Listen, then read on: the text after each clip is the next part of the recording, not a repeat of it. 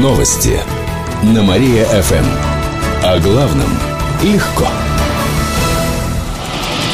Здравствуйте. В прямом эфире на Мария-ФМ Диана Богатова. В этом выпуске о событиях из жизни города и области.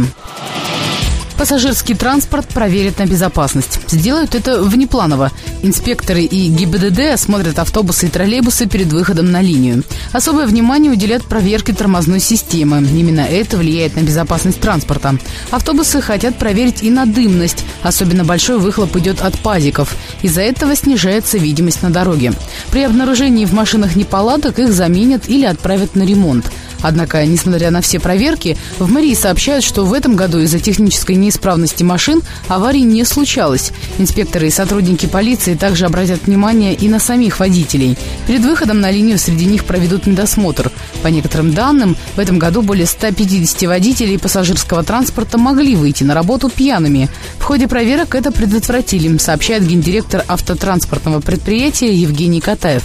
Напомню, с 2015 года большая часть автобусов и троллейбусов будет муниципальными. Это упорядочит дорожное движение, уверены в город администрации. Кировчане прикоснутся к Олимпийскому огню. Сейчас в нашем городе идет активная подготовка к эстафете Олимпийского огня. Начнется она 5 января. Огонь к нам приводит из Перми. На данный момент Олимпийским комитетом утверждено около 150 кировских факелоносцев. Кто эти люди и как они попали на эстафету, расскажет моя коллега Катерина Измайлова. В список факелоносцев попали лучшие спортсмены области, а также чиновники, учителя, школьники и медики. Всех их отобрали с помощью интернет-голосования. Его проводил спонсор Олимпиады. Особых критериев отбора не было. Единственное серьезное ограничение по возрасту. Факелоносец должен быть старше 14 лет.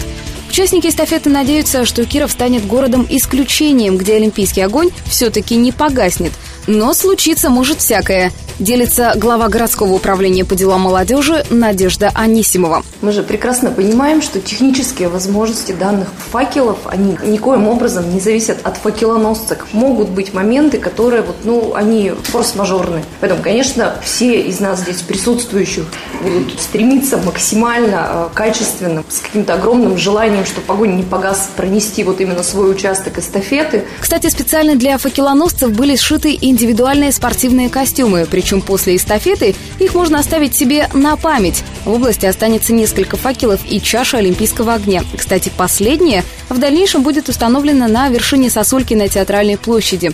Каких-либо бонусов или льгот для поездки на саму Олимпиаду у факелоносцев нет, но один из них, ледолаз Алексей Томилов, все же поедет в Сочи, правда, не в качестве участника. Было решено презентовать ледолазание в Сочи. Будет построена ледовая конструкция, и там будут проходить демонстрационные выступления спортсменов, ведущих. Вот, то есть я там буду принимать участие. Еще много, да, иностранцев много приедет. Посмотреть на эстафету Олимпийского огня смогут все желающие. Маршрут пройдет по центральным улицам города, улице Лепси и на юго-западе. Там, кстати, ограничат движение транспорта. Весь маршрут составит около 30,5 километров. По словам замначальника управления физкультуры и спорта, кировчане будут не только бежать по улицам с факелом в руках, Задумано шесть альтернативных способов внесения факела, но пока их держат в секрете. В поддержку эстафеты организаторы устроят развлекательные программы. Сейчас идет их разработка. Подробности эстафеты станут известны через пару недель.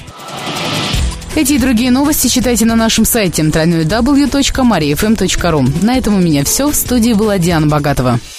Новости на Мария-ФМ. Телефон службы новостей Мария-ФМ 77 102 и 9.